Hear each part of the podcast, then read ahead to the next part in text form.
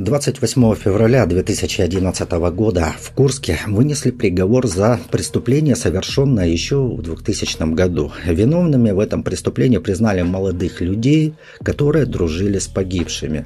Но от отбывания наказания они были освобождены. Почему, узнаете попозже. Привет, друг. И прежде чем я поведаю тебе об еще одной истории, хотел сказать, что на выходных я планирую провести стрим с подкастером в, стриме, э, в сфере True Crime. Дело в том, что я себя не особо ассоциирую со сферой True Crime. Но вот поговорить с подкастером именно из этой сферы, с человеком, который занимается именно этой сферой, мне было бы очень интересно. Мы поговорим там как о, о разных вещах вообще, ну, как о создании, например, контента, э, также расскажем историю. Так что, я думаю, будет интересно. На стриме будет присутствовать подкастер под ником Крис Картер. Как я знаю, на ютубе он не представлен, но он представлен на других площадках, таких как э, iTunes, ВК, там, Яндекс, э, Spotify там, и прочее. Я их все не знаю. Стрим может быть вполне будет содержать нецензурную лексику. Поэтому, если ты моралист, если ты не приемлешь матюков, так скажем, то, наверное, тебе стоит обойти этот стрим. То есть его не смотреть. Хотя, если ты подписан на канал и смотришь мои видео, то ты знаешь, что я вполне могу материться, и в некоторых видео мат присутствует, а в некоторых даже в очень большом количестве. Теперь к нашей истории. Дело произошло в одном из районов Курска. Он называется Волокно. Я хотел его описать, но не буду. Начал рыть на него инфу и сразу же наткнулся на то, что жители Курска называют куряне. После такого, на мой взгляд, оскорбительно звучащего названия мне просто перехотелось изучать эту местность. Но в общих чертах вы, в принципе, знаете. Россия 2000-х – это только начали сапоги отмывать от бурой жидкости, которая реколилась в 90-е. К власти пришел человек, который будет у престола более 20 лет. Ну и самое главное, что произошло в том году, это произошла катастрофа с атомной подводной лодкой «Курск». Поэтому в течение нескольких месяцев 2000 года название Курск было ассоциировалась у многих э, не с названием города, а именно с подводной лодкой. И вот ранним вечером 14 июля 2000 года 14-летняя Ульяна Шильдер, 12-летняя Анна Романцева, а также 13-летняя Юлия Филатова и Наталья Железнякова, как обычно, гуляли в Курском районе Волокно. Несмотря на то, что в то время еще не существовало этого закона, по-моему, называется 1539 по номеру, но все равно родители детям разрешали находиться вне дома до 10 вечера. И вот время переместилось уже за отметку 10 часов вечера, а детей дома не было. И с каждым часом волнение родителей, естественно, усиливалось, а детей, естественно, известий никаких и не было было. И что стало с девочками, родители узнают только через несколько лет. И, как обычно, в данных случаях милиция предложила родителям посетить их с челобитной только через три дня.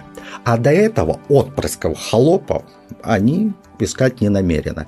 Поэтому поиски начались с участием добровольцев, но никаких результатов они не принесли. И даже когда бояре подключились к поискам, то результат им также не улыбнулся. И по факту вот этого исчезновения девочек возбудили уголовное дело, которое постепенно потом было ну, фактически забыто.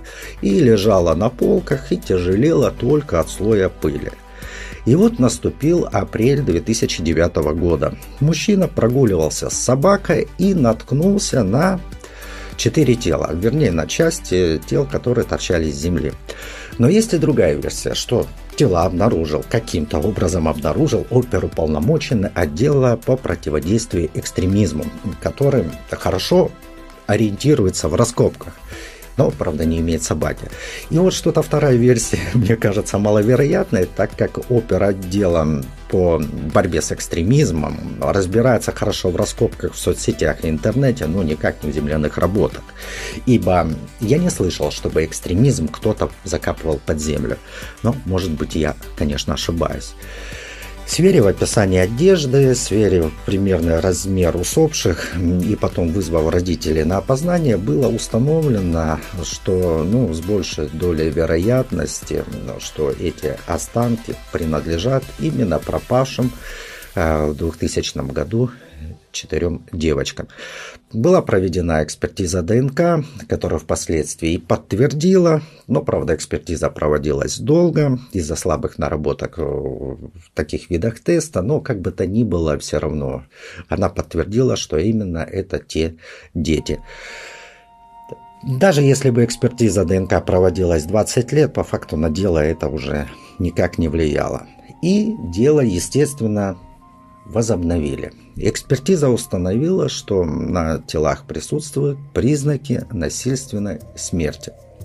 Исследователи предположили, что к смерти могут быть причастны это Павел Ёлкин, Александр Машошин, Роман Безуглов и некий Виталий, фамилия которого мне неизвестна, но, видимо, из-за того, что он начал сотрудничать со следствием, то следствие фамилию афишировать не стало.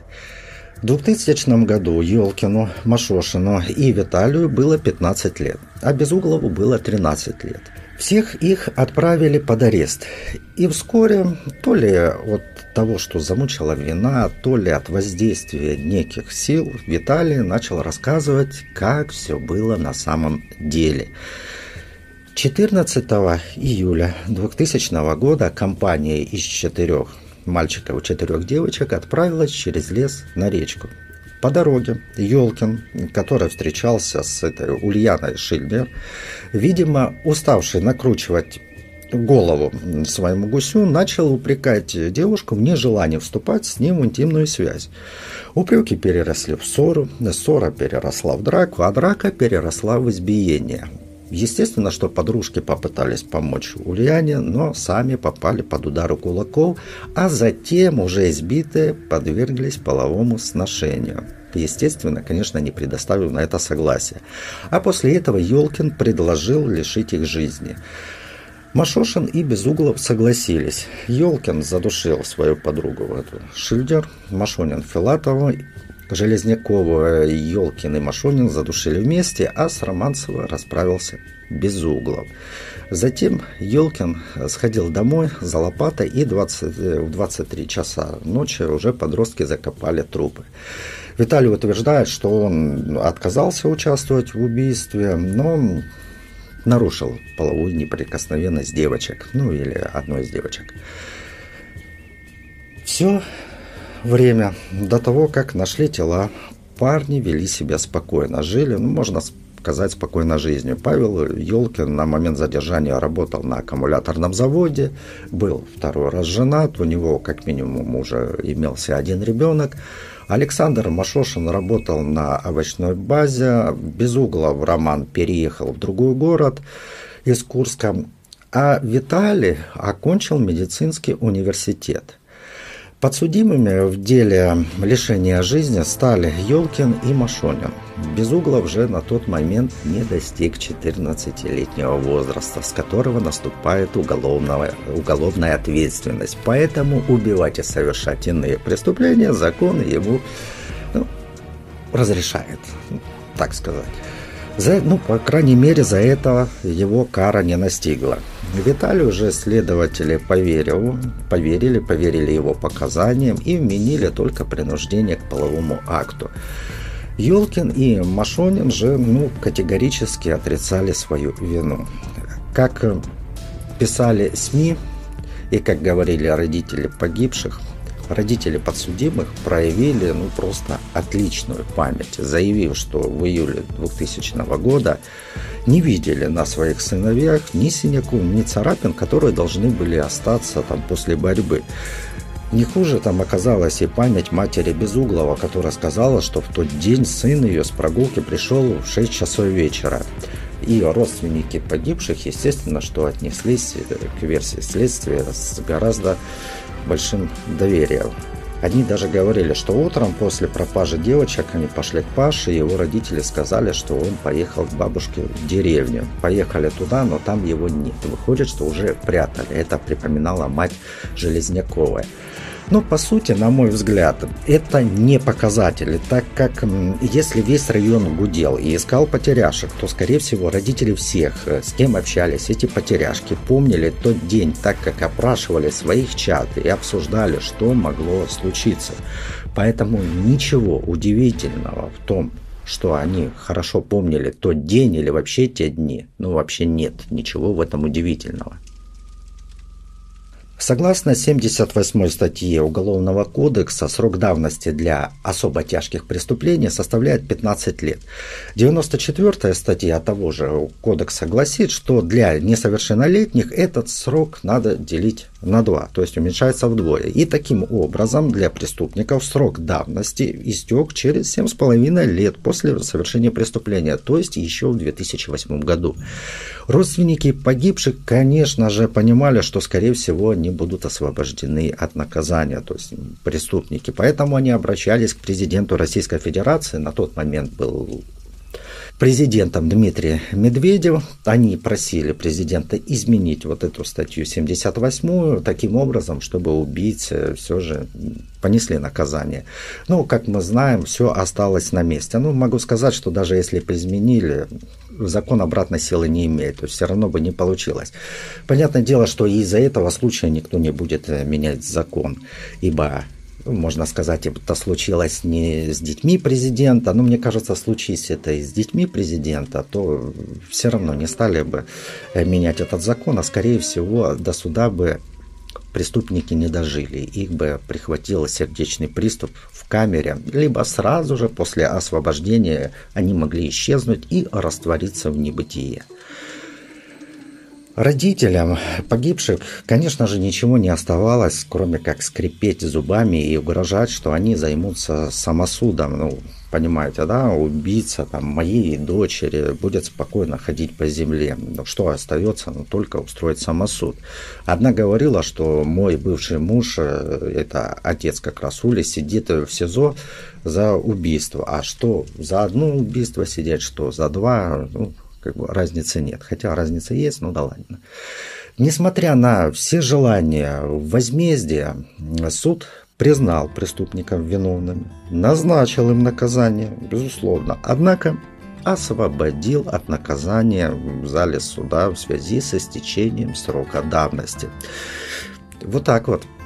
И правоохранители осознавали, что в в принципе, самосуд может быть вполне реальным, а не только на словах, поэтому они вот этих виновных, но отпущенных э, на свободу выводили из суда уже под хорошей охраной, подальше от бушующей толпы. Эти же осужденные но освобожденные от наказания были не согласны вообще с таким положением вещей и решили даже обжаловать приговор. Чем решилось это обжалование, неизвестно, в СМИ ничего об этом нет. Но исходя из того, что СМИ ничего не писали, можно сделать вывод, что приговор остался в силе. Ну и уж точно никого в клетку не отправили. По мнению уже защиты подсудимых, друзья погибших девочек просто первыми попались э, под руку следователям после того, как общественность требовала вот этого быстрого раскрытия преступления и наказания. Защита подчеркивает, что якобы у одной из погибших были сломаны тазовые кости. И по мнению адвокатов, вот такой перелом вряд ли могли причинить э, подростки.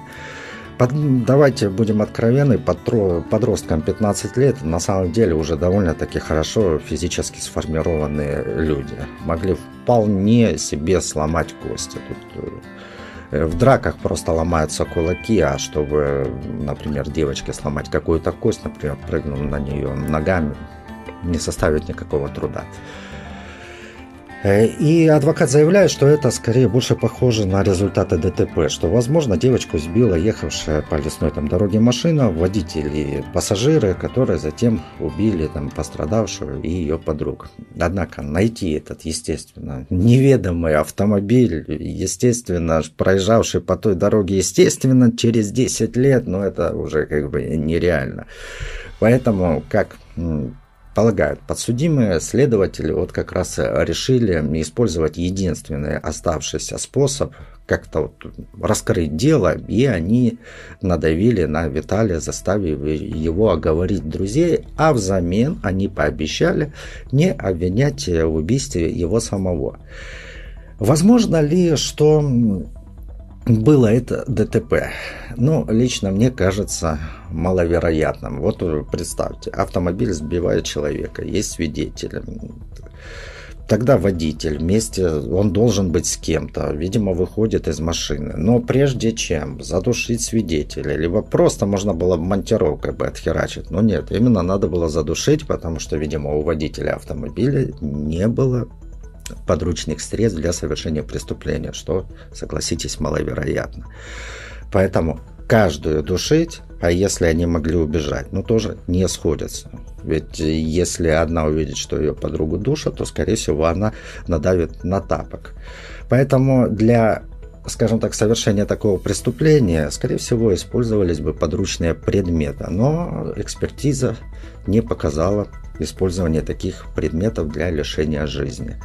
Но прежде чем убить, оказывается, еще они должны были подвергнуть и подвергли этих э, девочек половому насилию, что, конечно же, тоже, на мой взгляд, ну, нереально. Я понимаю, что конец 90-х, упырей достаточно много, безусловно, их ну, хватает везде, но в этой истории, понимаете, есть три, вернее, вот э, четыре фигуранта, а это значит, что должно сложиться все так, что у всех будет, вернее, не будет алиби что один начнет признаваться. К тому же, скорее всего, были еще свидетели, которые видели вместе этих ребят.